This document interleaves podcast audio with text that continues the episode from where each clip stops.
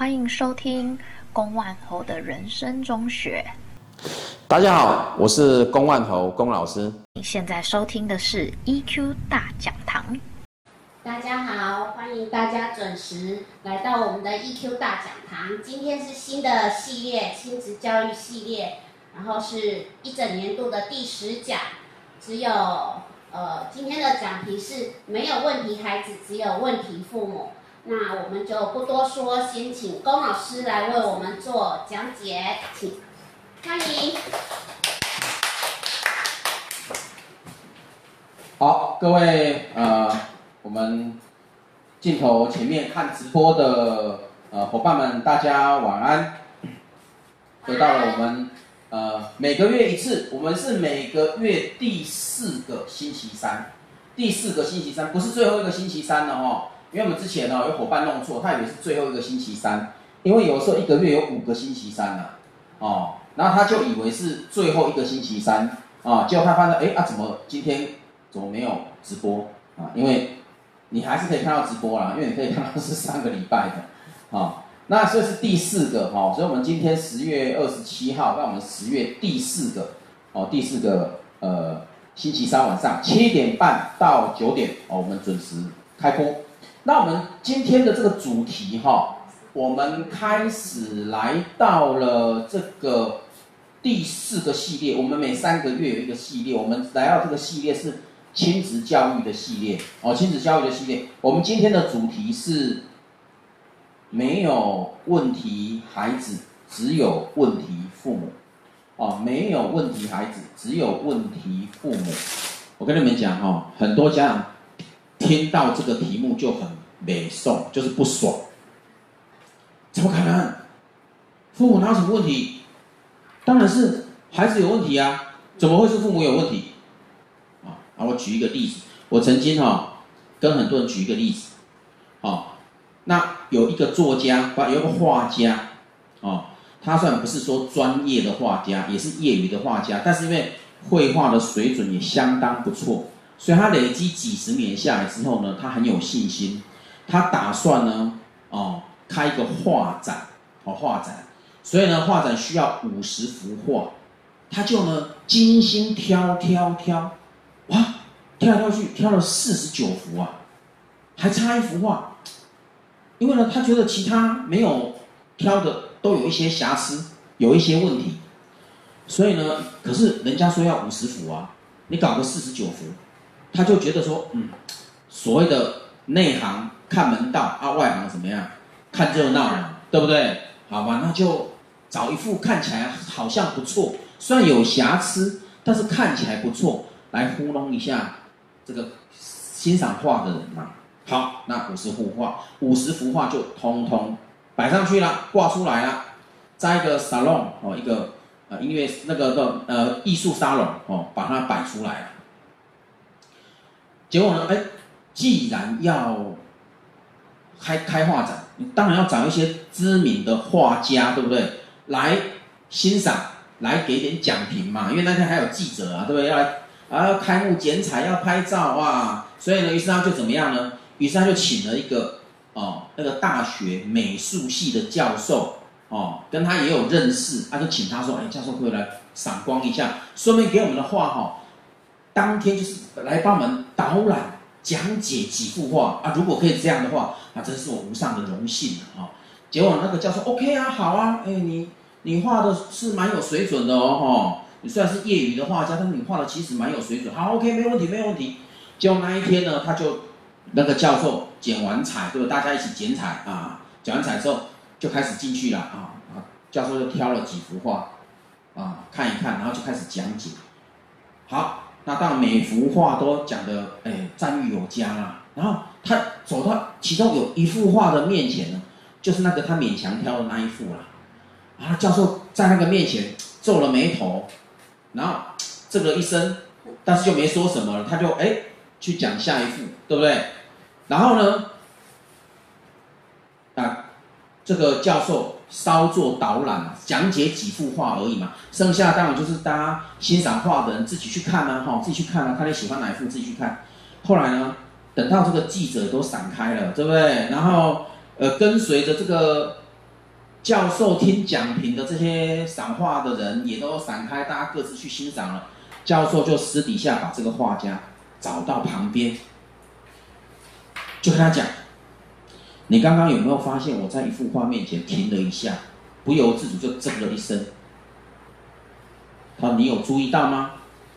这个画家：“哎，我有注意到。”他说：“那最好，那一幅画有瑕疵，画得不好啊。”哦，那你不能把，你怎么把那一幅画挂出来呢？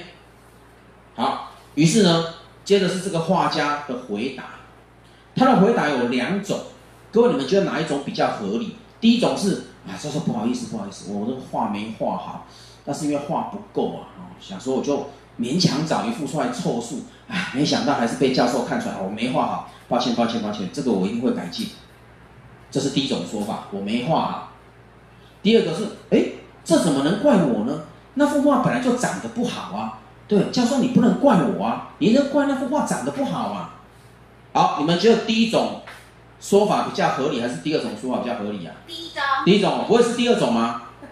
第二种可能那个教授想揍他，对不对？你洗跟我，你是把我当白痴吗？那个画会自己长成那样哦。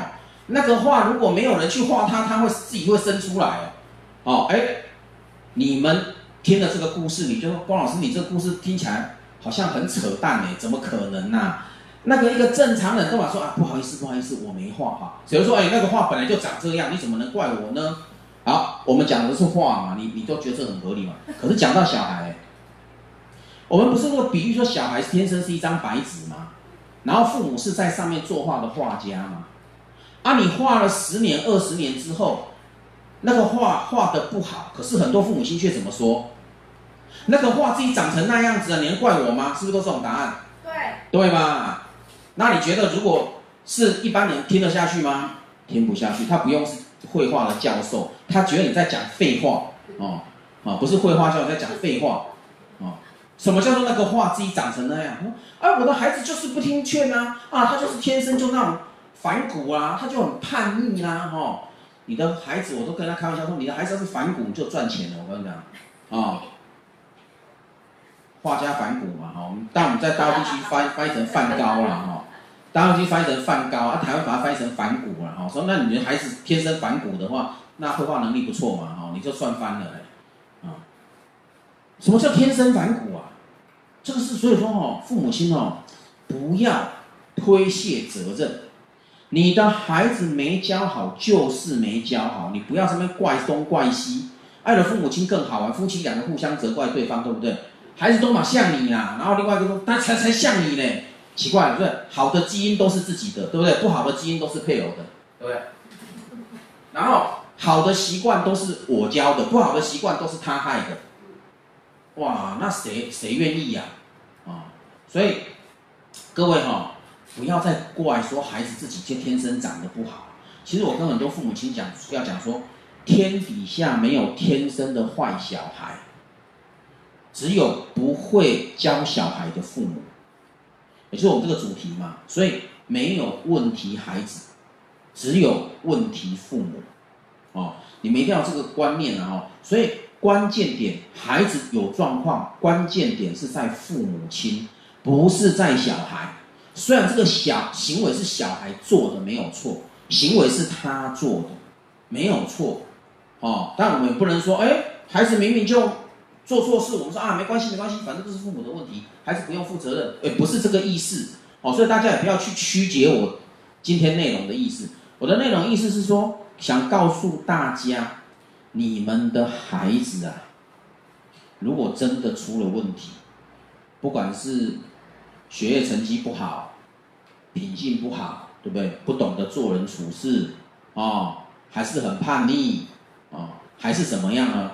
闷不吭声。哦，就闷不吭声，我们就俗称叫搞自闭嘛，哈、哦，他不真的自闭呀，哈、哦，他要搞自闭，他就不想跟你讲话了。如果你的孩子真的有这种问题，这些问题你们一定要记得，其实是什么？我们父母亲在教养孩子的过程当中出了问题，啊、那今天光老师呢也不讲什么大道理，啊、那我就举我就讲几个故事，然后让大家哈。来，这个借着故事好，我们来学习寓教于乐嘛，哦，故事大家都喜欢听嘛，哈。那我今天讲的故事都是真人真事啊，哦，真人真事的故事啊。我讲第一个故事就叫做顺其自然，勿过度照顾孩子。顺其自然，勿勿就是不要哦，不要过度照顾孩子。有一个妈妈哈，一脸很忧虑，然后呢来上父母成长课程。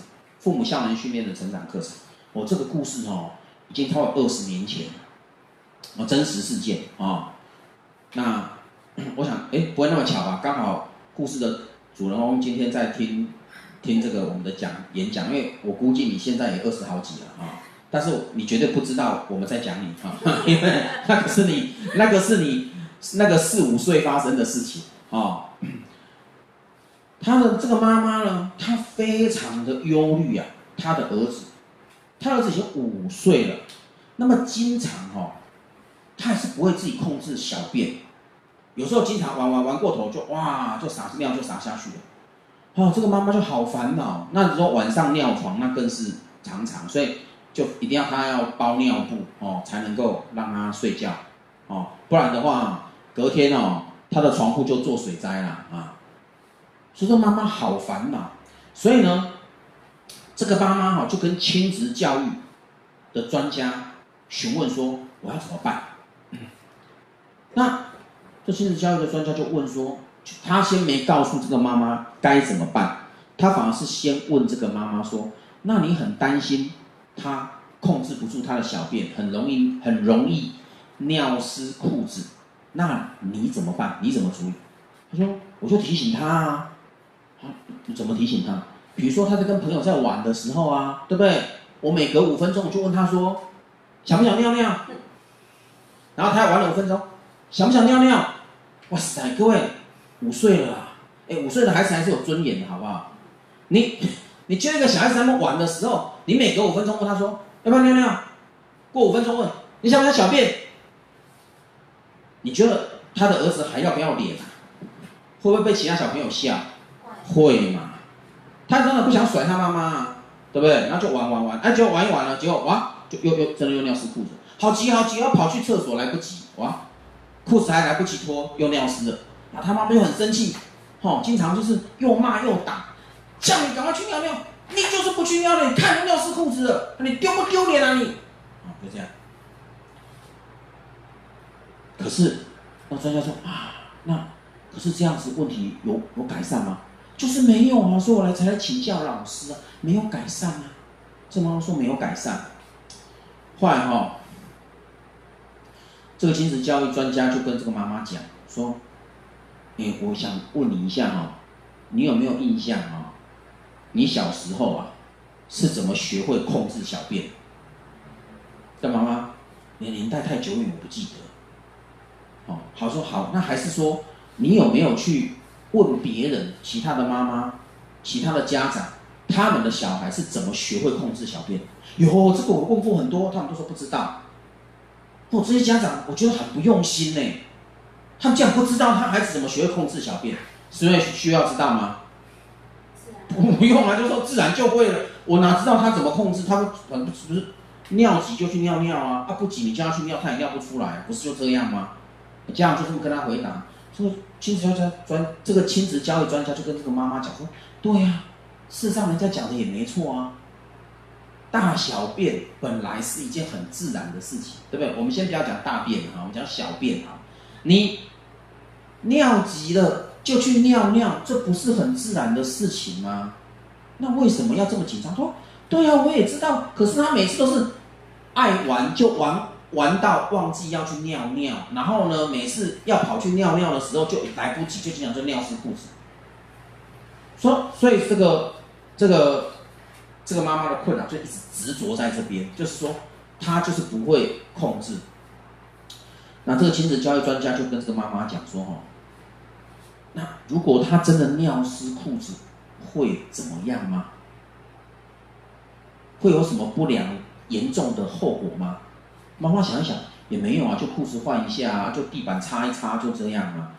对、啊，不不就这样吗？为什么要紧张成那样呢？哦，他说他尿湿裤子会造成什么重大的灾难吗？不可能嘛，好，所以他就说那那就这样子吧，就你就从现在开始不要再提醒他了，好，他尿急他自己会去尿尿，他自己会去上厕所，他万一尿湿裤子，你千万不要打他骂他，你呢就怎么样呢？教他怎么善后，啊，尿湿的裤子脱下来，拿去哪边放，对不对？请他去拿抹布，对不对？把地板擦干净，这样子啊，怎么擦？怎么洗抹布？你教他这个就好了，不要骂他。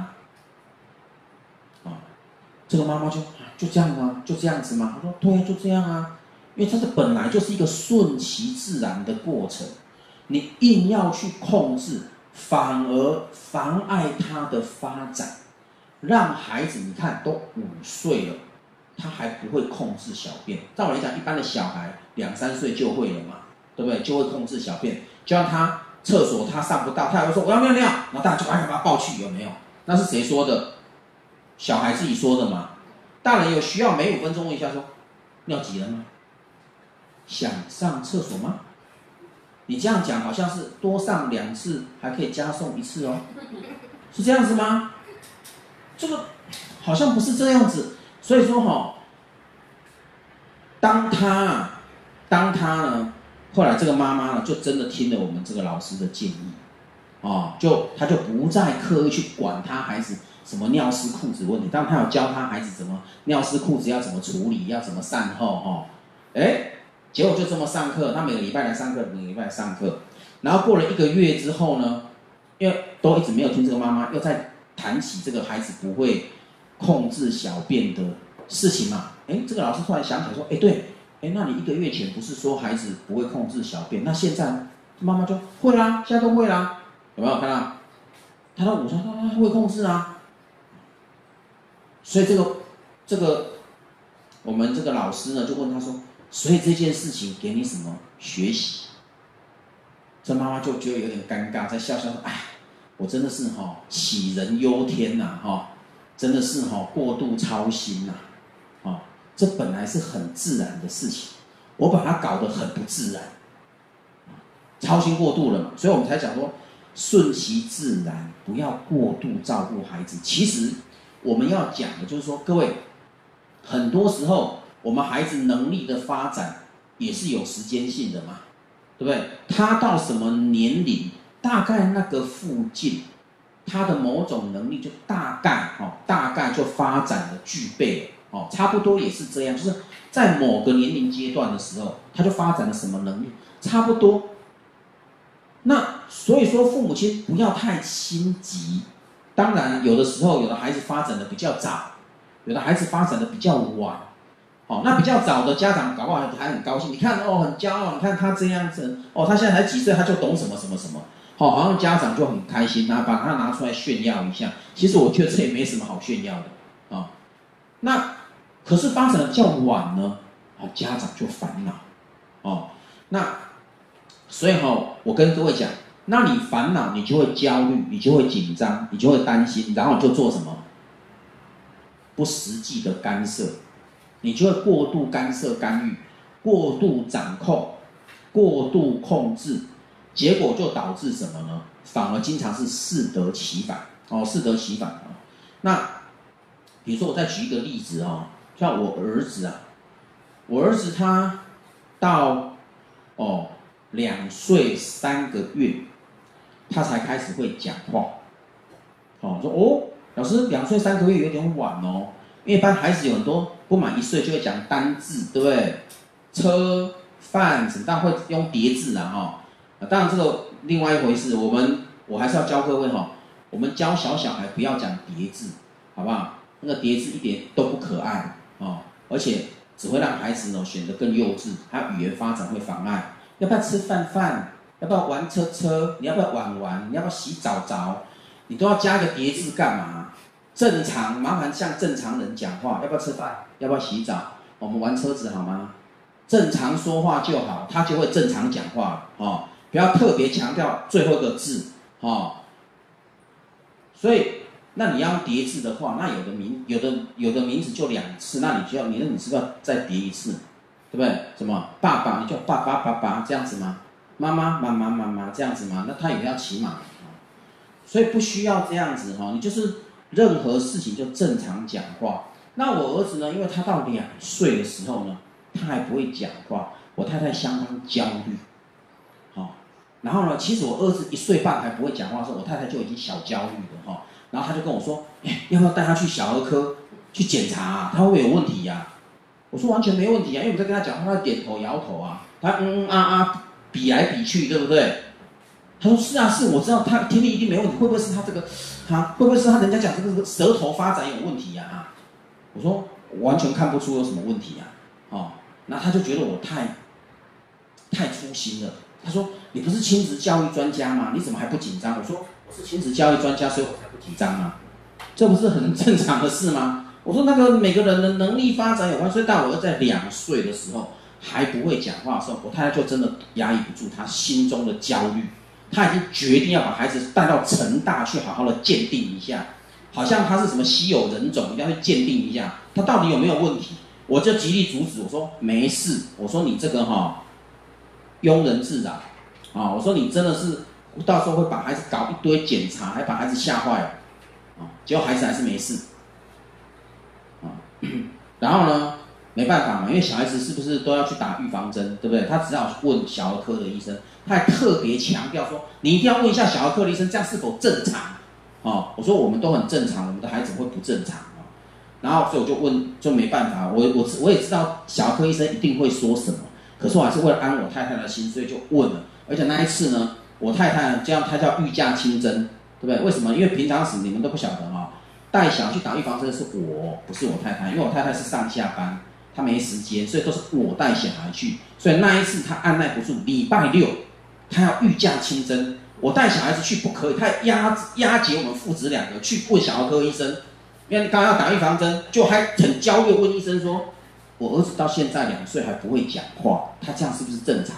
阿医生就给他也测一下，测说：“哦，我看他舌头没问题啊，嗯，每个孩子能力发展本来就有快有慢。”他说：“可是很多小孩不是一岁一岁一岁多就会讲话了吗？”医生说。也不一定啊，这不是一定的啦，每个有快慢嘛，好，所以你不用太紧张啦。好，你看是不是跟我讲的一样？哎啊，我也是医生呐，我是另类医生啊。我说我这个医生讲的就不听，按、你那个小儿科医生讲的就要听。啊，结果我儿子在两岁，两岁的时候刚好就换保姆，因为原本的保姆不想带他，为什么？因为他很会跑，然后呢，保姆年纪老，那你的保姆六十几岁追不动，他说我很危险。他说：“哦，把我儿子给那个专业保姆带好了哈，结果我们找专业保姆，阿不还也还是六十几岁啊，啊，啊，但是那个专业保姆可能手脚比较利落一点啊，比较敏捷一点，所以他就接了这个我带我儿子的。结果呢，我儿子呢去去他们家，那保姆他自己有孙女，他带自己的孙女，他也带了另外一个小朋友，在家我只有三个，对不对？他的孙女比我儿子大快点，超两岁。哦，我那个孙女虽然是女生哦，很皮呀。”哦，那个保姆都说他儿，他他的孙叫做女流氓，你就知道哈、哦，自己的奶奶就说她是流氓，女流氓哦，你就知道那是多么的，哦，多么的多么的凶悍的女孩子哦。再加上她比我儿子大这么两岁，哦，结果果然在那个女流氓的这个经常的暴力胁迫之下，我儿子很快的两岁三个月就会讲话，而且讲讲整句话，就说阿嬷姐姐打我，你看多么的。邻里多么的利落，对不对？啊，那个保姆说：“哈，你怎么要打弟弟啊？你啊，那就开始。所以我儿子不会讲话，一会讲就讲整句，对不对？我说为什么他以前都不讲？我说因为以前他不需要讲，我们都很了解。他现在为了求生存，他必须逼出他的潜能，就是我要讲，而且讲都讲整句。啊，而这个其实是很多我们一般所谓小儿科的医生都知道，说你的孩子如果他是到两岁多才讲话，他讲就讲整句。啊，那个孩子怎么就十个月、八个月？呃，不，八个月不太可能的哈。十个月、一岁、一岁多就讲，说讲单词，一个字、两个字那种，他不会讲整句，对。所以意思就代表说，孩子的能力发展，他到了某个程度，他就是会发挥出来。那你不要太焦虑，但是因为我们现在的父母亲太紧张了，太焦虑了，所以哈，你们一定要记得哈，很多时候啊。顺其自然是教孩子最好的方法，但是你不要弄错，我们叫顺其自然哦，我们不是叫放牛吃草，哦，你不要弄错了，哦，放牛吃草就是孩子丢那边都不管，那就不对，哦，所以顺其自然。所以说，出发点在哪边？顺其自然跟放牛吃草最大的差别，你的顺其自然是多了一个安心，而且里面是有爱的，对不对？我还是看着孩子，但是我顺其自然，啊、让他顺其自然，啊、他该会尿尿的时候就会尿尿，对不对？想上厕所，他该会吃，他该会说话的时候他就会说话，对不对？这是很自然的事情。他、啊、放牛吃草，放牛吃草就是他是对孩子是不关心的，哎，你不要来烦我，所以他是很不一样的，这样 OK 吗？哈，所以各位教孩子，各位父母，各位父母教孩子真的不要太紧张，因为。我今天一开始讲这个东西，就是我们现在父母亲很紧张，因为我们孩子生的少，你知道吗？现在少子化是全球的趋势啊，像在台湾也是啊，啊，在台湾也是。我们我印象中记得好像是去年吧，我们平均每一对夫妻，你们知道生几个孩子吗？就是那种呃，他有一个年龄阶段哈，年龄阶段通常就是说适呃适合生育年龄的这个夫妻。我印象中，不知道有没有记错，好像零点九几个吧，好，还是一点零几个，我忘记了。哦，我们呢，台湾的出生率仅仅超越韩国而已，南韩啊，哦，大韩民国，韩国出生率比台湾还要低。哦，你想想，那台湾的出生率比大陆还要低吗？还要低。难道台湾也推行一胎化吗？没有，我们自然一胎化。这个未来朝向零胎化的政策，不生，哦，那好玩，要么不生，要么生一个，就好像已经很了不起啊。那你当好，各位，当你只有一个小孩的时候，你紧不紧张？你紧张，你把所有的资源、希望都放在他身上，所以你会不会得失心就很重？会。所以各位，你太过紧张孩子的父母亲，我真的建议你，你至少生三个，你也紧张不起来。哦，因为太多孩子要紧张，所以就不紧张了。啊，真的真的，啊、我的学生哦，到现在我有学生哈、哦，这种三十来岁啊，还、不到四十岁，啊、他生四个小孩，哇，我们说鼓鼓掌，肃然起敬啊，真的要谈经理哦，哇，对国家人口贡献良多了。那他当然四生四个孩子的家长是只有一个字叫做烦呐、就是烦，啊。四个孩子一起哦来闹的时候就很烦，可是奇怪哦，你们很奇怪，像我们在台湾的钞票上面就有四个小孩，你又觉得那个很可爱，对不对？我们台湾千元大钞上面是四个小孩，那就错了，是五个，因为有一个是隐形版的哦，不管是四个还是五个，你都觉得很可爱，对不对？你拿到千元钞票上面是要是有一个小孩的那种叫做什么伪钞，你要你要碰是吧？啊、哦，来跟我说，哎呀，你讲的无聊，不是无聊，我的意思是说，孩子就生多一点嘛，你就不会紧张啊，哦，真的。可是现在父母亲听不下去，所以好紧张。那么第二个，好啦，过度紧张小孩的父母亲，第二个常见的问题就是，所以我说第二个故事就是，误过度叨念小孩，叨念在台湾叫碎碎念，碎碎念哦。碎碎念，它其实的意思应该不是碎碎念，碎是逛的意思，碎碎念就是走到这边也念，走到那边也念，谁过来谁就逛过来逛去，过去一直嘴巴念念念，有没有像那个老母鸡？老母鸡这个要找东西吃，它一边走就咕咕咕咕咕咕咕咕咕咕咕咕咕咕咕，然后后面就一堆小鸡就在后面一直跟，有没有？哦，所以就像那个老母鸡哈的那个嘴巴都不会停这样子，哦，所以说。不要过度叨念小孩啊，唠唠叨叨的孩子受不了啊。其实我在讲第二个真实故事哦，这个真实故事也是我亲眼见证。这个说起来已经好大概七八年前了。有一天呢，我跟我太太两个人，哦，两个人，哎，那天到底为什么我儿子不在场？我已经忘了哈。儿子好像是学要去学什么吧。然后呢，我们夫妻两个人呢就在。我家附近的一家面店吃面，那我们夫妻两个呢，平常时都比较喜欢简单的饮食嘛，所以我们吃面通常都是很简单，他点一碗面，我点一碗面，顶多再切一点卤菜，卤菜有时候还不切哦，因为有时候觉得切了吃不完哦，再加上说有的面店卤菜不好吃哦，大家有没有觉得很奇怪？现在的面店卤菜好像都通常不好吃哎。你那老板们要不要？你们那个是是面店老板，看我直播要不要改进一下啊？如果你说龚老师，我的面很好吃，请在我们的脸书上面留言哦。欢迎来打广告。你是哪家面店？你敢说你的卤菜好吃，我一定亲自光顾，而且我还会付钱，对不对？啊，题外话了，我们不是讲美食节目了哦，我们拉回来。好，那那家面店呢，很特别，它不是只有卖个什么面啊、卤味而已，对不对？他要卖什么呢？什么卤排骨啦，吼，什么荷包蛋呐，吼，还有好几种汤品呐，吼。那所以说也是不错的一个家常小店。我跟我太太在吃面呢，后来呢，我们才刚准备要吃，旁边走进来一对父子，就坐到我们隔壁，啊，那个儿子我看那个年龄大概小学五年级左右吧，哦，因为我们那个面店刚好在个小学对面。他五年级左右坐下来，那个爸爸呢，从点帮小孩点晚餐开始，应该那是应该是小孩的晚餐开始，就一直念一直念。那可是我们看那个爸爸还是点什么？他说点了一碗干面，还点了一碗汤，还切了卤味，还有荷包蛋，还有卤排骨，嗯，就孩子一个人吃哦，这爸爸没吃哦，就孩子自己一个人吃，啊、哦。然后，可是爸爸就一直念，一直念，一直念，孩子就皱着眉头，然后一直在苦吃，有没有？也不能说什么，对，孩子就一直吃，爸爸就一直念，从头念到尾，念什么？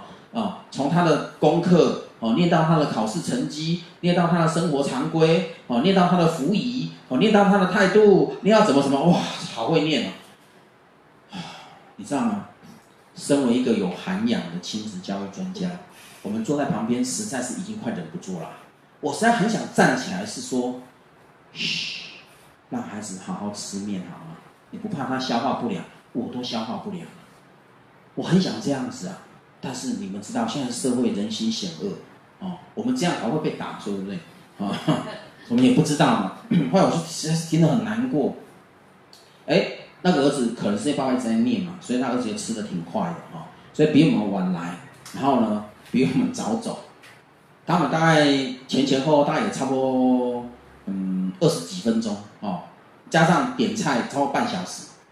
我跟你们讲，真的不夸张，那个半小时那个爸爸就没有停过。我说一个男人怎么嘴巴那么长舌啊？这是令人受不了。老太太说：“老师，你这样是性别歧视。”不过我觉得这种性别歧视也是好的。你们很喜欢男人很长舌吗？喜欢。一直碎碎念。对不对？没有女人喜欢男人很长舌。我告诉你，男人也不喜欢男人很长舌，没有人喜欢。但是爸爸，你看他点东西给孩子，爱不爱孩子？很爱他，很舍得啊。他那个孩子，他的晚餐的钱比我们夫妻两个晚餐的钱还多啊。可是他又太焦虑，一直碎念，所以当他们父子两个人走掉的时候，我才想开口跟我老婆说：“那个男人怎么那么长舌，很烦呢？”我还没开口，我老婆就先讲：“你刚刚有没有注意到旁边那个爸爸？”我说：“当然注意到啊。”他说：“真的很烦呢。”哦，真的很想骂他，你知道吗？你练够了没啊？大家都不需要吃面了，是不是？难怪那一天面店特别安静。真的好多桌大家都沉默不语。哦，我在想，可能是这个爸爸在念，大家也很好奇，想听他念什么。二方面可能也是觉得。很烦呐、啊，大家不想开口，怕开口讲话，等一下就吵架那样子哦。那我们说，你看哦，连我们这种大人都受不了这种碎念，你凭什么认为小孩子受得了？还有，我们只是偶尔听一次，嚯、哦，就快抓狂了。你觉得那个孩子天天在念，天天在听，他受得了吗？哦，我跟你们讲哦，你在这个，所以这个家长呢，其实他们，我们当家长，各位。我们当家长的呢，我们经常有一个观念，就是我都是为了他好啊，这叫做善意的提醒啊，对不对？哦，如果孩子都记得的话，我干嘛需要提醒他呢？我吃饱的撑着吗？我现在想说，对，你就是吃饱的撑着。你为什么一天到晚没事，你去干干别的事？为什么一天到晚在那边盯着孩子？盯他这个做好没有？盯他那个做好了没有？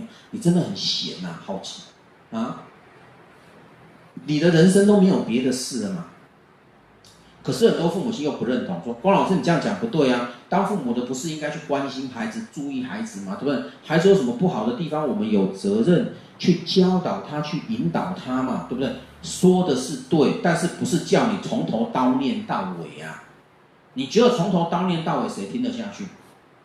好，我们在场虽然只有三位伙伴，包括我四个，他们三位伙伴，我问你们哦一个问题：如果有一个人一天到晚从头跟你到一从头到跟你碎碎念，你觉得他讲的内容你听不听得进去？听不进去。你看有没有？大声一点。听不进去。哦，你们听到了没有？听起来要三十个人，对不对？哇塞，听不进去呀、啊，真的，我都听得快抓狂了，这么久完没完啊？哦，还有还有，我觉得那一天吃完之后，我就突然觉得好像胃痛这样。这胃痛是有有原因的，是龚老师很不喜欢这种场面，不能接受胃痛，所以回家之后就拉肚子。哼，为什么要拉肚子？因为他说希望把事情拍掉。哦，然后我老婆说：“哎，你怎么样？是面那个面店面不干净？”我说：“不是啊，是被那个爸爸害的。”哦，真的是他害的。当然你说老师你这样也太牵扯太多了吧？啊，其实当时我的修炼还不到家啦，啊，我应该要这种八风吹不动，对不对？他念他的，哦，所以，可是各位，你这样子叨念，你这样子碎念，到最后孩子已经怎么样？耳朵麻痹了，你讲的话像耳边风啊，真的听不进去。你看那些很会碎念、叨念的父亲或母亲，他们的孩子。有谁真的把他们说的话听进去？没有，真的没有。哦，所以哈、哦，不要再叨念孩子了，真的很烦。哦，父母很多话，你要讲的话呢，要讲孩子听得下去。你要用孩子听得下去的方式跟他讲。啊，这边有人就觉得很好奇，郭老师，什么叫听得下去的方式？对不对？好，没关系，我们以后会讲啊、但如果你很想知道，你们可以留言。我说，老师，我很想知道啊。因为说，我不知道我还能不能等到下一次哈。好，来，那接着我们就连续嘛哈。那刚两个都，呃，算是不是很严重很大的问题啦。就是一个是不懂得顺其自然嘛，过度照顾哦。我说不是很大很严重，但是它也其实蛮严重的哈。哎，不要过度叨念孩子啊。哦，那这个接下来这个就是超级严重，真的不要过度严厉管教小孩。哦，这个是很可怕的。然后有很多人跟我讲说，龚老师，你说现在的社会严厉管教小孩哦，好像比较少吧？很多父母亲是很放纵。我跟你讲，你想太多了，还是很多父母很严重、很严厉的。严厉管教小孩的父母，那个比例还是远远超过放纵小孩的父母，还是远远超过。哦，严厉管教小孩的父母，那 我们哈、哦、都知道嘛，有很多父母亲他就。认为说，我就是不想要溺爱孩子，对不对？让孩子怎么样？以后变成一个啊，不管是没用的人也好啊，祸害社会的人也好，变成一个坏孩子也坏人也好，我就不想要让我孩子变成那样，所以我要严格管教他。好，我要严格管教他。当然，我们知道溺爱孩子、放纵孩子，一定是害了孩子啊，这没什么好讲的啦。可是你觉得你严厉管教小孩，就真的有用吗？我跟各位讲，我就亲眼看过哈，父母亲教孩子的功课，但是越教越生气，有没有？然后就开始怎么样？严厉斥责，然后孩子就一把眼泪一把鼻涕的把功课写完。你就这样对孩子有帮助吗？何必呀？好，前阵子我们也是注意到大陆的新闻，对不对？有一个爸爸不是教小孩算数学吗？就小孩子数学不会算，对不对？这个爸爸跑到外面大马路上躺到地上，就说：“我不活了啦，我死了算了。”哇塞，你怎么那么沮丧啊？数学不是你会吗？应该是你孩子去躺到地上说他不活了吧？怎么会是你比他激动？就代表什么？父母亲期待太高。然后，你知道为什么你的孩子不会？因为你太严厉，他本来会都被吓得不会，对不对？被吓笨了。你说老师真的吗？真的。你们有没有听过龚老师我智力测验的故事？有没有听过？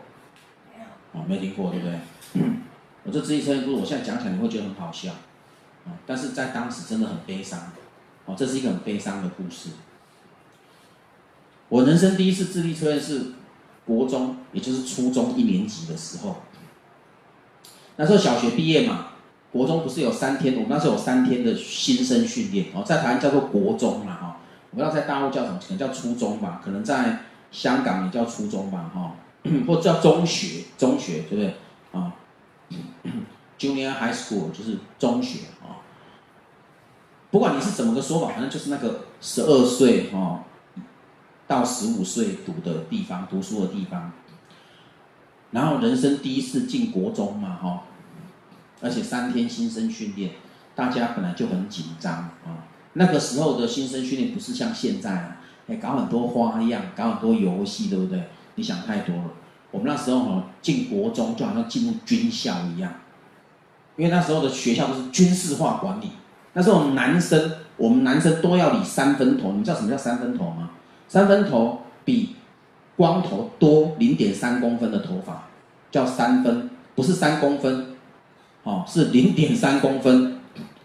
为什么不是理光头？是零点三公分，因为光头容易得臭头、拉力头，真的，因为皮肤容易感染。哎，头发会保护头皮呀，哦，而且你理光头冬天很冷，哦，其实理三分头冬天还是很冷。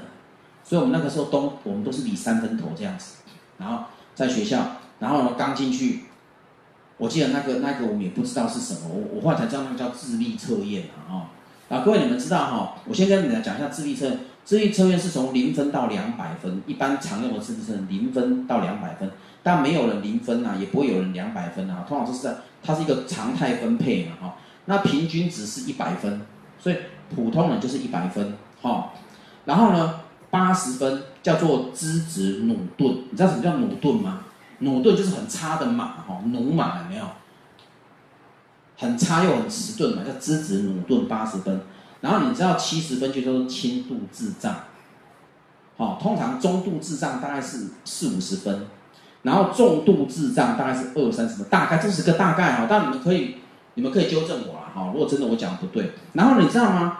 如果你是一百二十分的话，叫做聪颖。叫聪明啊，哈，一百四十分叫天才。那我们以前有时候我们智商一八零叫天才中的天才，那非常少见的啊。然后那一天呢，智力测验的时候，一个老先生，那个时候我觉得他是老先生，现在回想起来应该是五十多岁，一个中年男老师进来，表情很杀，很有杀气，然后皱着眉头瞪着我们，然后说。他的语气是这样，而且他是扫兴，哦，跟就跟搞军人一样。等一下，要考试，考试，我要提醒你们，不准作弊，作弊就零分计算，听到没有？搞像军教片的班长一样，哦，实在是起来，他说 yes sir，哦，然后他这样一讲，哇操，哎，我们真的不自觉的，大家板凳就坐二分之一，有没有？不敢靠的椅背，板凳坐二分之一哦，然后很紧张啊，然后，然后好，老师就把所谓的考卷，还有一张答案卡，从来没画过答案卡，哎，不知道，所以学校还特别交代我们要买，要带二 B 铅笔，我们要画答案卡，从来这辈子小学从来没画过答案卡，不知道什么叫答案卡，所以，但是还好，他答案卡都分在给大家看，他跟大家讲说你要涂答案卡，对不对？A B C D，你答案是哪一个就涂在哪一个，都是单选题啊。然后呢，是不是有同学就会很好奇，对不对？不知道那是什么考题嘛，他就会想偷偷摸摸去把那个考卷掀起来看一下，长什么样子。那我就很说，你，你再给我翻考卷，我跟你讲，我先给你扣你十分。哇塞，他的智商当场就减低十分了，是这个意思吗？莫名其妙，那个男老师真的有没有水准？我觉得很奇怪。哦，我真的不知道他什么考，我真的会觉得他叫考试，因为他是智力测验。然后，钟声一响，所有的考卷一翻开，我就想。两百题啊，虽然考题都不难，但是我记得我们答题的时间好像只有一小时，还是还是一百分钟，好像一百分钟吧。然后答两百题，每一题哈、哦，有它有国文，有有有有有数学，有空间什么，反正它有类推、类比什么的。然后我们那时候又没有人告诉我们说，如果这一题你觉得太难就跳过去，对不对？都没有，我就那么一题一题死命算这样子。然后呢，等到钟声响了，那老师又很凶说：“把笔放下。”你再不放下要扣十分。哦，你看，如果你刚刚偷看考卷被扣十分了，你智商已经减低十分了。然后你又，如果你笔又没放下，你又扣十分，你本来还有九十分的，当场就变轻度智障，对吧？扣二十分变七十分了嘛，那么奇怪。但是我真的好沮丧，因为我写不到，我写了八十几题而已。我想说，哇，死定了，一两百题啊！我想的是及格要一百二十题嘛，我还写八十几题了啊，完了完了完了。然后呢，哎，结果等到那个后来开始读一年级了，也一直没有说那个到底是考什么。后来有一天，我们老师就把那个测验的结果，导师一年级老师把测验结果发下来。你们知道我几分吗？我七十一分。所以智商只有七十一，你知道那个叫做接近轻度智障的分数。我这么聪明的人，既然智商只有七十一，你们可以知道那是什么个画面。然后我已经觉得很沮丧，我看旁边哦五十几，感觉哦三十几，哇塞，原来我们是启智班呐，哈哈，哈我们是启智班呐，哈，我还算是智商高的嘞，对不对？然后我刚刚有一个同学很臭屁，啊，他一百一十几，我说哇，你怎么那么高分？他说因为那个叫智力测验，他做过练习。他说答题的技巧就是，因为智力测没有倒扣，答对没有倒扣。他说你不会写的题，觉得太难就随便画一个答案就往下，也不要空，因为空有时候你会画错，对不对？你就直接画，随便画一个答案，随便猜 A B C D 嘛，随便猜一个就往下，啊后面都没写就全部都猜同一个，吸吸吸就一路吸到底就对了。哦，你不要跟他比运气，A B C D A B C D A B C，刚好你运气很差，对，刚好都不对，哈、但是同处同样给他画到底。我说，罗志昌这个技巧，一百一十几有什么好了不起的、啊？对？一百一十几他已经快要天资聪颖了，对不对？那什么了不起的？我猜的嘛。而且他写过没写过？各位，我们的智力，我们的智商就会是那个很凶的男老师说吓傻了嘛。他而且你都你也不告诉我们这个是什么，你可以说啊，各位同学，这个是智力测验，不要紧张哈，不是考试哈，不会的题目哈，啊老师给你们讲个技巧，随便画个答案就往下一题去了哈。如果他这样讲，大家的分数应该都会很高，不会搞得我们这班像做什么启智班一样。什么叫启智班？启发智能的班级，很好听，叫启智班，在台湾哦，就是给智能不足的人念。那。各位，同样的道理，你的孩子你这样给他凶他的话，哎，他会也变不会，被你一下傻了，啊，对不对？那个词本来我我知道怎么念，我不会念啊，英文单词我背不出来啊，哎呦，这就是很多人，比如说考试的时候压力很大，明明还没考试都记得，对不对？然后考完试也你也记得了，对不对？在考试当中就忘记，为什么？有没有这种经验？有。很愤怒吧？很沮丧吧？而且考卷一交啊。想起来了，这个老师可以让我补写吗？不可能，老师不能让你补写，对不对？所以这是压力造成的嘛。所以各位父母亲，你那么凶教孩子干嘛？好，那么凶凶教孩子还有一些什么问题呢？我们各位，你把孩子训斥成这样，孩子他经常就两极化的反应，一种是因为你很凶嘛，哈，所以他就是。很乖顺，很听话，但是他会不会主动积极？不会。为什么不会主动积极？因为他主动积极，弄错就被骂。那干嘛主动积极？就一个口令，一个动作，你叫我做什么，我在做什么，我不会主动积极。所以有很多很凶的在教小孩，严厉在教小孩的父母就有个困扰，说他的孩子好被动。我说好被动，你教出来的，你这么凶，他哪里敢主动？哎，因为主动。要冒风险，不如父母的意，被骂，赶快被打了，我干嘛？不要，那我就要等你，等你讲，你告诉我怎么做，这是第一种。第二种就会变得很叛逆、很自私。为什么要很叛逆、很自私？因为他一定要很叛逆、很自私，不然他没有办法跟你对抗。哦，怎么叫很叛逆？你叫我坐着，我就要站着；你叫我你叫我吃饭，我就要去睡觉；你现在叫我写功课，我就要跑去玩。他是故意要跟你不一样，那这样的孩子长大之后很麻烦呢，他的人际关系会很不好，因为他会很自然的跟别人叛逆，真的很正。我跟你们说哦，我的生命当中真的遇到好几个这样的人，有的甚至是我相当要好的朋友，但是最后他也是这样，为了反对而反对，很叛逆，然后最后我们也受不了，没有办法跟他互动下去。就是越深交啊，你就发现他那个这叫反骨哦，那个反骨哦就越越强烈，哦，那没有办法，就是没有办法，所以在害他一辈子。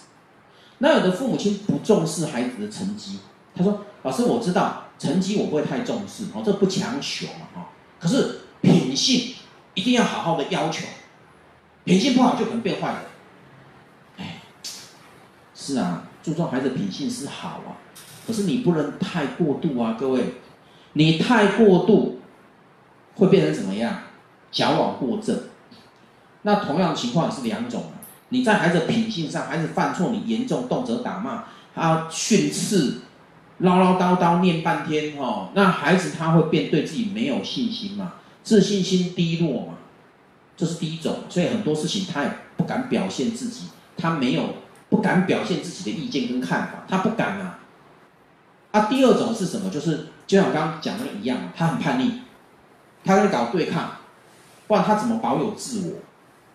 因为他认为的保有自我就是跟别人唱反调，哦，你看你把他训练成他很叛逆、很自私，哦，所以各位，我们为什么要这么严格的教小孩？我们的目的是真的想为了孩子好，对吧？你不是想毁掉孩子吗？那我告诉各位，你真的要为孩子好，请你不要严厉管教的方式，你要正面管教的方式。什么叫正面管教？就是。多多给孩子肯定跟鼓励，孩子做对了，肯定他、鼓励他、欣赏他；孩子做错了，你鼓励他去改善、改进，包容他。但是你要鼓励他改进，不是说哦包容他所以就不用改进，不是这个意思哦。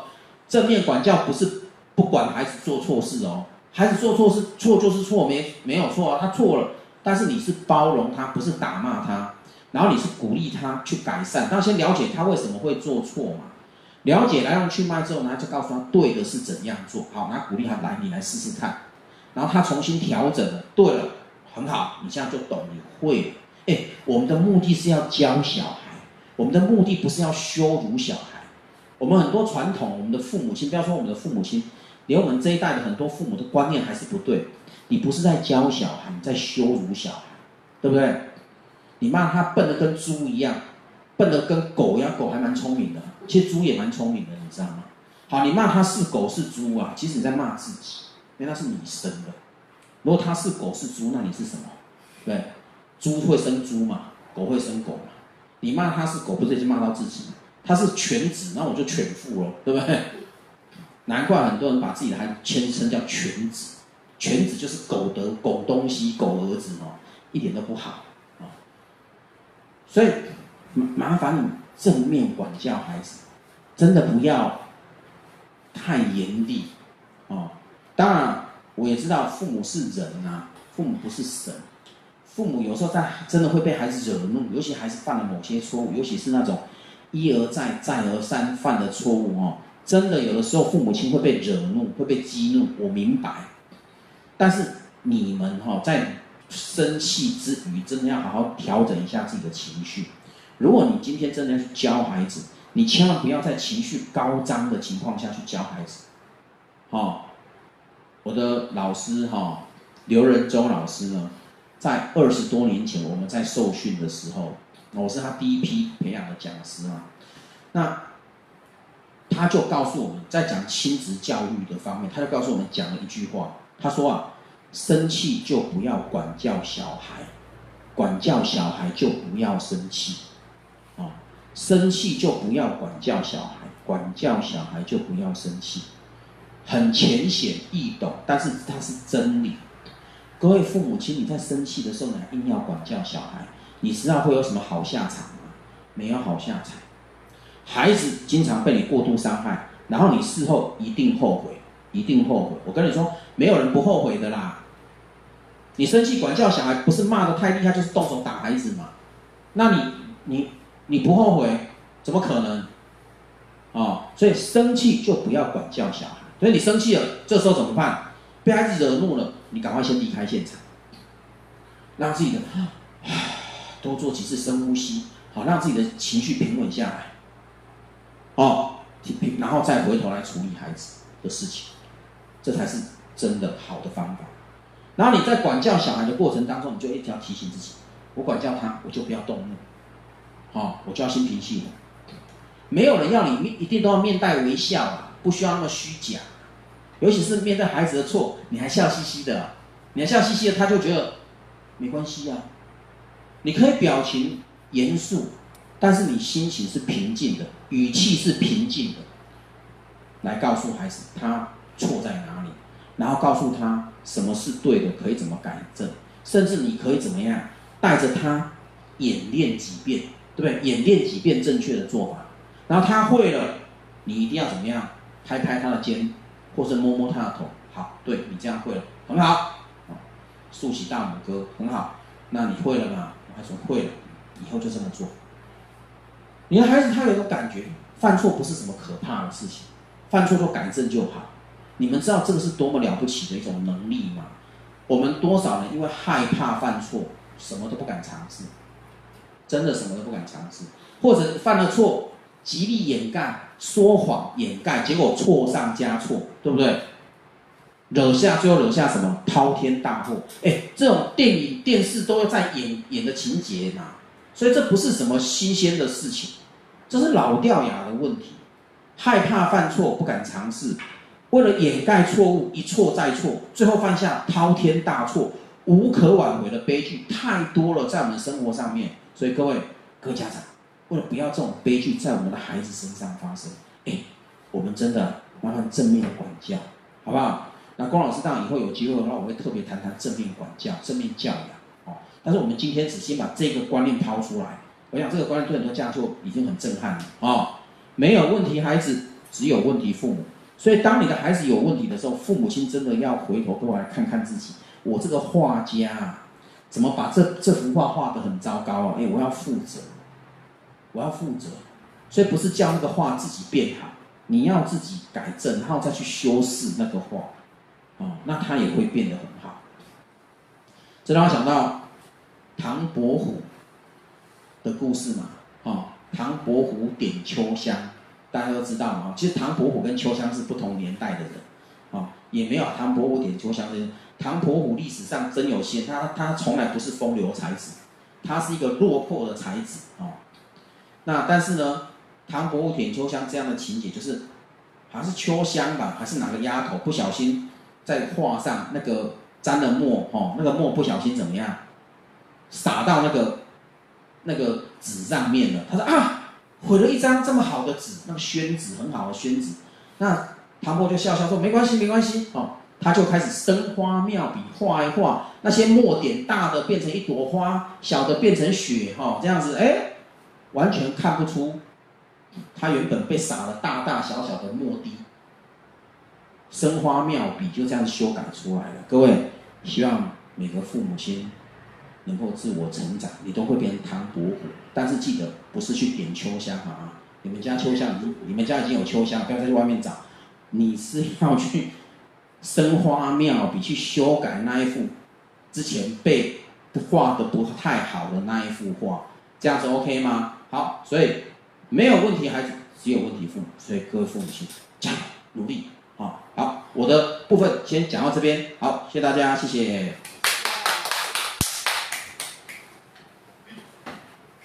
嗯，龚老师为我们的讲解。那接下来是我们分享来宾的时间。那我们今天邀请的是 EQ 协会的讲师陈丽露老师。那他现在呢有在协会带那个呃欧卡带入走呃带你走入新世界的课程。那我们现在欢迎那个丽露老师来告诉我们，他怎么在教养孩子的这个方面呢，有什么心得分享给我们？欢迎丽露老师。谢谢玉玲，然后龚老师午安，哦晚安，有点紧张哈。对啊，我觉得龚老师讲到我们这些家长的心声，其实我是一个职业妇女，然后我的心里就是这么想的，就是说。这明明就不是父母，明明就没有问题啊，明明就是小孩子的问题啊，怎么教也教不会，那就是很伤脑筋的一件事情哈。然后呃，其实我我有两个儿子，对，然后大家看大家看我这样子，大概有猜猜看我的儿子有几岁？其实我有一个小学，小学，谢谢。国中，谢谢，对，很开心。没有，我的大儿子三十一岁，小儿子二十八岁，对。看不出来哎，看不出来哈、哦，真的好开心。太冻龄了。对，然后老师要跟我呃，要叫我分享这个孩子没有问题，只有父母的问题。其实我在想说，哎，其实我小大儿子在长在过成长过程当中，其实大儿子我们都知道哈是赵书雅嘛，然后小儿子就是赵朱雅。对啊，所以在这大儿子的成长过程当中，我就是很用心啊。然后他在幼稚园的时候，我就特别去找哪一家幼稚园对他来说的成长会比较好。所以我筛选了很多幼稚园，然后才找到一个比较好的幼稚园。没想到他在这个幼稚园哦，刚开始读书的时候没多久就跟学同学打架，他就把同学的脸那个扯破、扯流血。我记得那天哦，我就很老师打电话给我，叫我去幼稚园，然后做请，因为他他伤害到别的小朋友，所以我就必须要去跟他，呃，他的父母对不起这样子。可是我的儿子跟我讲说，其实他因为他摸我的考试卷，他摸我的考试卷，我跟他讲叫他不要摸，他还是照常摸。我一直跟他讲说，你再摸，你试试看。结果那个人就真的试试看，就摸他的摸他的考试卷，所以他就给他。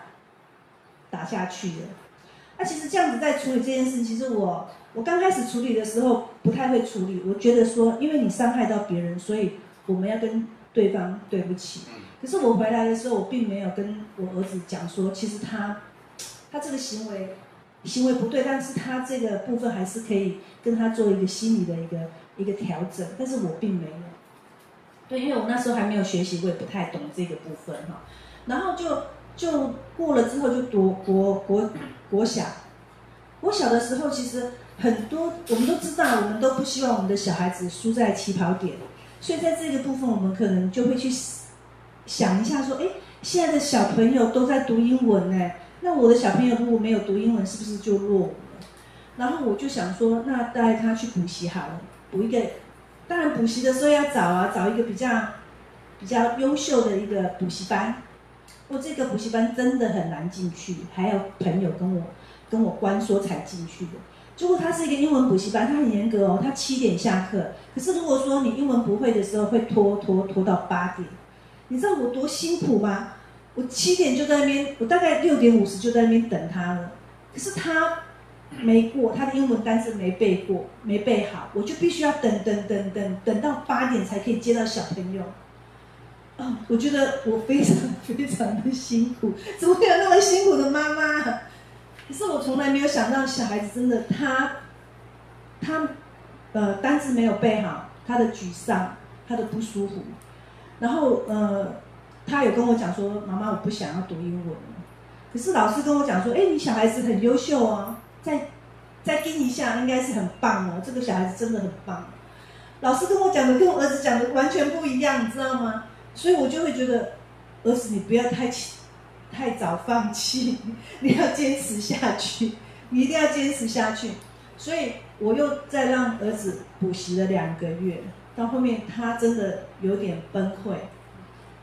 其实他还没崩溃之前，我先崩溃了，因为我觉得他的学习他学习状况状况不是很好。然后我的心里就 OS 啊，我小时候没有钱补习，我花那么多钱让你补习，结果你。这个成绩，这个成绩，这个想法，我当然不敢跟他说，我心里就已经 OS 了。啊，我立卖他卖他的卖他的，所以那个时候他就放弃了，他就不读了。可是我在我的心里，我在我的心里，我那个点都没有过去。我觉得我儿子怎么可以提早放弃？这个观念没办法接受。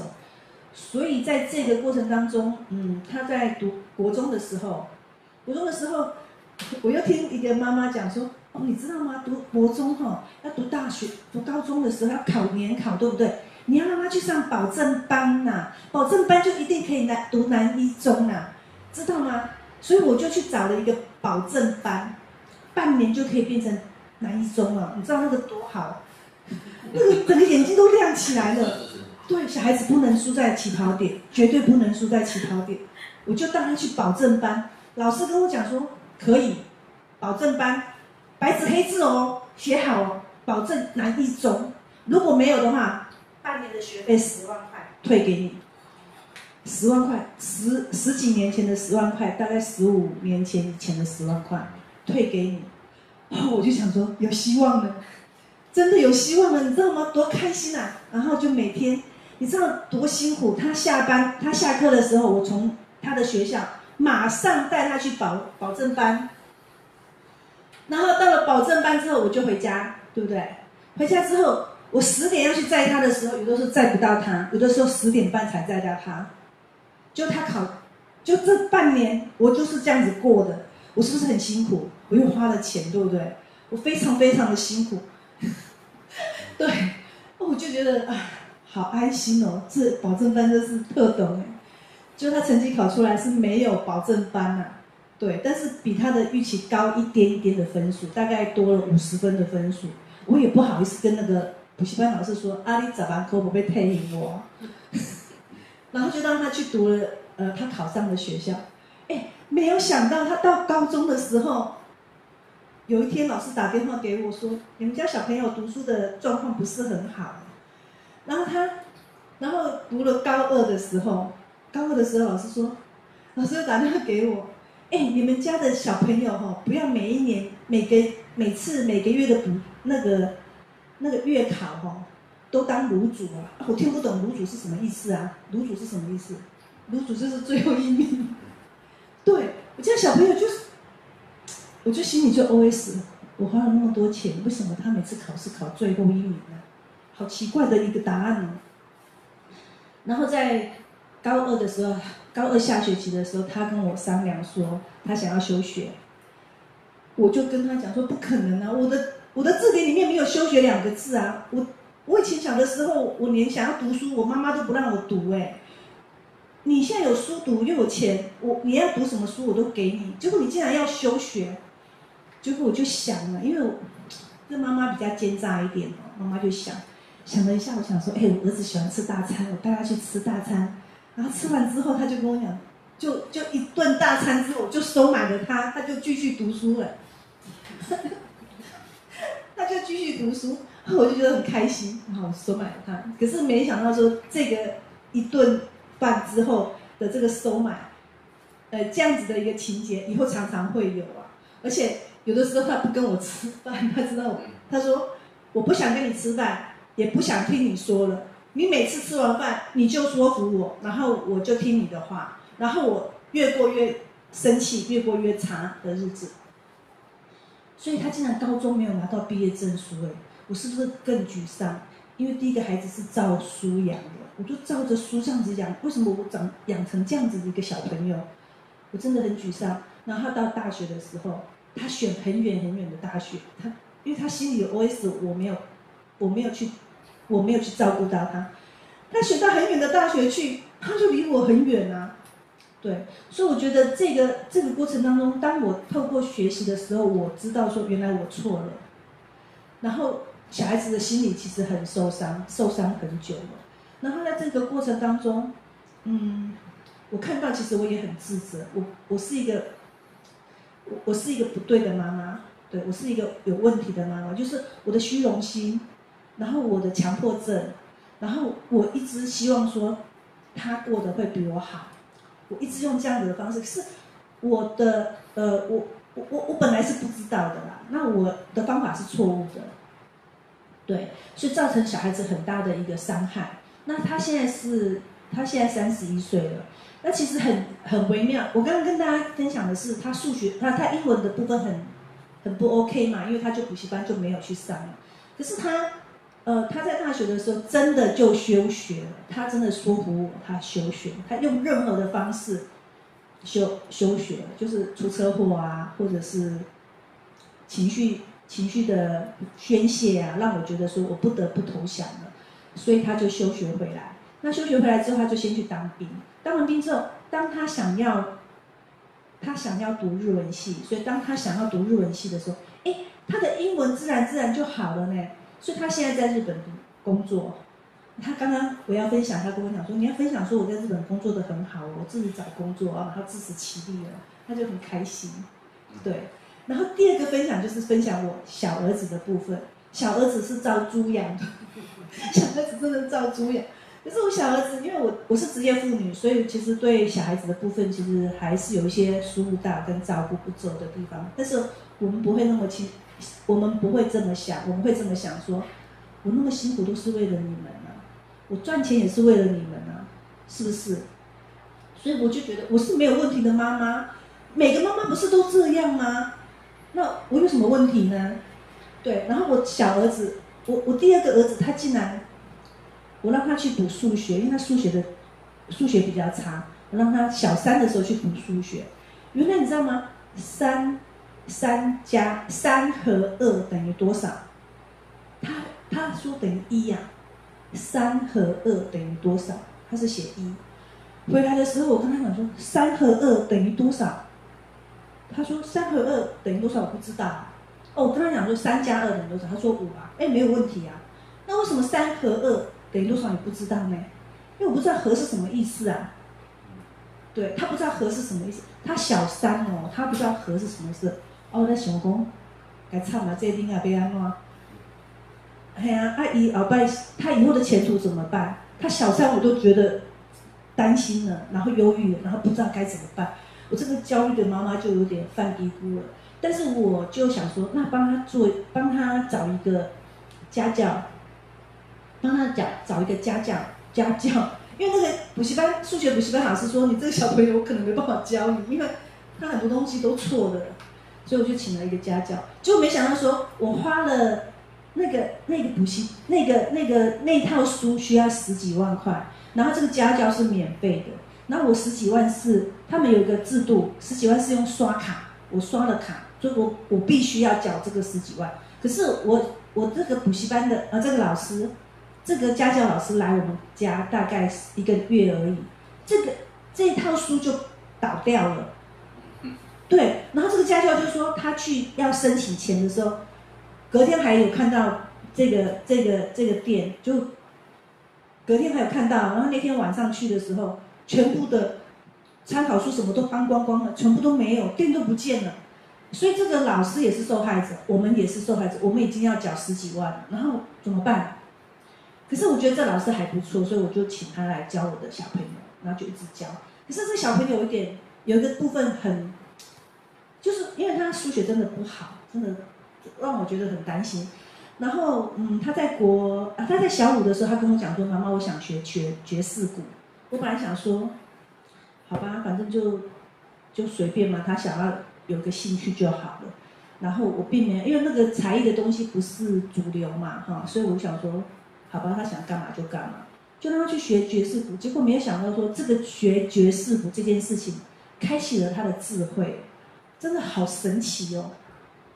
我儿子的爵士鼓可以打到他，哦，他每天回来就打爵士鼓，就打大概两个小时。因为我现在学习之后，我才发现原来他心中有那么多的愤怒，然后透过学爵士鼓，然后去发泄。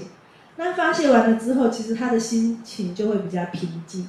可是我不是这么，当初我不是这么想的。我觉得，哦，你有够领金的啦，你今天怕冷掉金呢？我每天都这样子打，你不会打到隔壁邻居都都觉得受不了吗？那到后面他就，我们就买那个电子鼓，比较没那么吵。对，可是没有想到这样子的一个一个一个一个他的游戏或者他的兴趣，开启了他不同的视野。对，小孩子跟我讲说，其实小孩子跟我讲说，他其实国中。学校呃学的还还不错，国中、高中学习成绩也都还不错。其实我并没有很了解，但是他就这样子跟我说。所以小儿子他在呃，他因为打爵士鼓嘛哈，他他因为呃爵士鼓的部分是爵士的部分是从德国那边过来的，所以他就想要了解德国的文化，就去读学德文系。德文系其实对我来说就是一个莫名其妙的一个系。因为我们从来没想过说小孩子会出国，因为就觉得小孩子一般般而已啊，然后吃得饱，然后然后一般生活就可以了。就他因为他想他打爵士鼓之后，他想要读德文系，他想去德了解德国的文化，所以他竟然到考考到文藻，然后去，然后他现在是在德国，他现在在德国读研究所，因为德文其实真的很难。那因为他在德国有做交换学生。然后交换学生的时候就认识他的现在的老婆，他他老婆是斯洛伐克的，对，其实我是一个一般妈妈，正常的妈妈，不正常还是不正常？应该是有问题的妈妈，好的，然后我这样讲好难过，所以你知道吗？他他娶一个外国女人，对我来说就是一个很很难过的一件事情，而且我跟他讲说。嫁鸡随鸡，嫁狗随狗呢。所以你结婚之后，你老婆要来回来台湾呐、啊，对不对？他跟我讲说：“妈妈，我要尊重我老婆的意见哦，我不一定要回来台湾哦。”好，我那天我那天跟他沟通了，沟通完之后，我们两个是不欢而散，很生气。就是如我在心里在想说，如果我儿子结了这跟这个女生结婚之后，我就少了一个儿子。所以在这个过程当中，你知道吗？我想尽办法来帮他介绍女朋友，介绍他的，我自自己现在想都还觉得蛮蛮好笑。介绍到他觉得翻脸，对。可是我透过学习之后，我知道说，我这些焦虑，我这些担心，其实都是多余的。然后我发现，其实他太太真的很好哎，因为我我我前两天跟我小儿子电话。电话聊天，偶尔我都会跟他聊天，大概一聊就会聊大概一个学一个小时左右。因为我们现在，呃，我们现在透过学习，我知道说他在德国那边读书真的不容易，而且很辛苦。然后我可以去跟他聊这些部分。然后我跟那天我记得我上个礼拜跟他聊完之后，他跟我讲说，呃，我我有我有简讯给他，我跟他讲说，呃，我非常感谢 Nico，因为他的老婆名字叫 Nico，我非常感谢 Nico。因为妮可是一个很节俭的女生，然后她是一个很朴素的女生，她是一个天主教的呃教徒，对，然后她就是非常可爱的一个女孩子。虽然有的时候听不太懂她在说什么，但是我觉得那没关系，因为有的时候，人与人相处，呃，人与人相处，我现在也也了解到说，不要用担心跟害怕，而是有些肢体语言其实是一个是一个人家可以知道你的善意。所以她跟我儿子的互相。互相交往的过程，或者到现在互相陪伴的过程，我就跟我儿子讲说，我非常的感谢他。我觉得妮可真的很棒，你要好好照顾他，好好的疼惜他。然后他跟我讲说，我儿子简讯给我，他跟我讲说，妈妈你那么小只哈，把我们两个儿子的养成那么大之后，真的是神的神的旨意呀、啊，真的是一个很很棒的一件事情。然后你也不容易，妈妈我那么胆小，然后妮可可以陪我。呃，真的也是神的旨意，对，那神安排的都是很好的，所以我就觉得儿子真的长大了。然后如果说还好，我真的有学习啊，跟着龚老师就对了。还好真的有学习，真的是很万幸哈。然后我的小朋友能够比较有好的一个一个状态，就是至少他现在在工，不管在工作，不管在嗯读书，他都是诶很平稳的心情嘛，就是安跟定嘛。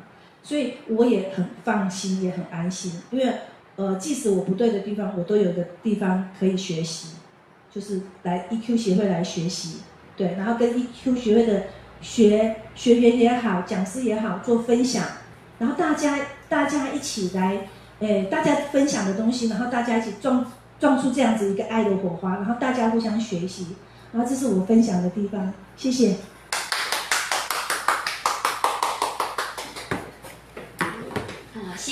老师的分享啊，呃，分享的很精彩。就是你看他对孩子那么用心，他真的是一个好妈妈，花那么多钱去找很棒的补习班，然后他什么弱就补什么。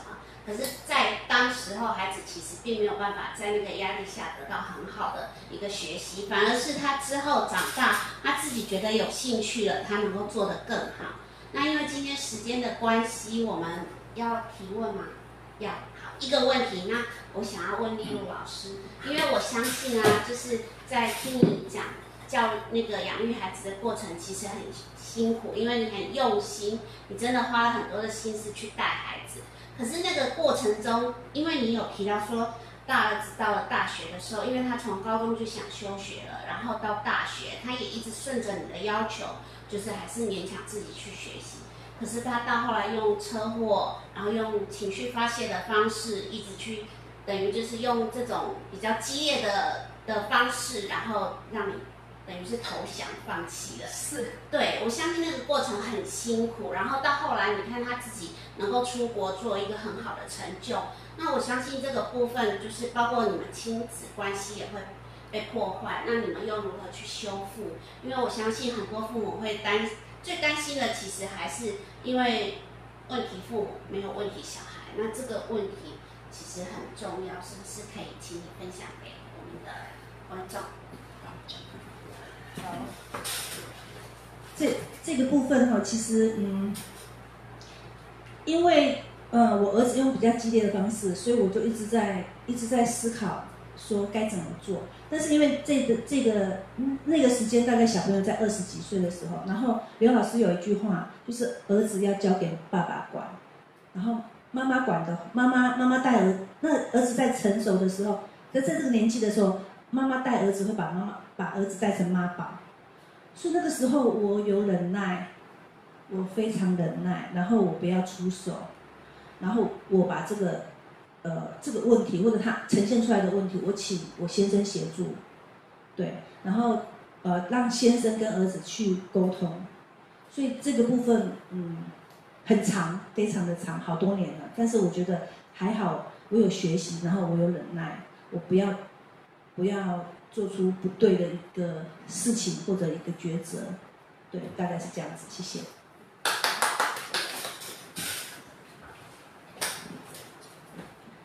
哦，那呃，谢谢丽玉老师的那个回答。那呃，接下来的时间我们要交给龚老师，再请他为我们再多做一些讲解，还有工商服务。好，谢谢谢谢那个呃丽露哈，刚刚给我们的这个很精彩的回馈了哈，让我们透过他实际的例子，因为丽露老师也是我们协会的讲师之一哈，那透过他的成长实际的例子啊，的确呢给我们哈很大的鼓舞啦，就是让我们知道说哦，原来亲子问题我们真的可以透过生命成长学习，然后去做克服跟改善。但很多时候，他的改变不是一朝一夕的，不是说啊很快，因为听他讲，刚刚讲十几分钟，你觉得啊好像好快哦，可是这个这过程当是一个漫长的改变过程哦，所以我们教孩子也是一样，急不得啦，哦急不得，但是用对方法，哦总比没有方法用错方法，然后你还那么浪费心力，结果还搞得亲子关系不好，孩子也没有教育好，哦，所以用对方法，当然孩子。不会偏离到哪里去，然后他会为他自己的人生找到出路了哈。那其实李武老师他两个儿子哦，在小学的阶段我就认识了，我就认识了，对，那那我也邀过他们两个一起吃饭，还好我没有要说服他们什么，我只是关心他们而已哈。对，他两个儿子在那个呃刚读，哎好像刚读大学，大读大学那个附近啊，我邀请他们两个儿子吃过一起吃过饭，啊，然后。我发现，哎，这两个孩子其实不错啊，哦，那两个孩子，所以，所以就是说，真的有时候我们父母亲呢，不用太担心，真的是父母的眼光看孩子，跟别人换眼光看孩子，真的就不一样。我们父母眼光看，就很多看孩子有问题，他这边问题那会不好，可是外人看我们的孩子，哎，不错啊，然后我们就说啊，不不不，你不知道，你不知道，他那是装的，在外人面前是装，哎，我们为什么一定要丑化自己的孩子呢？哦，所以各位父母亲也要学会用。正向的角度去看待你的孩子，你就会发现到说，其实我们孩子真的不错，啊，没有那么大的问题。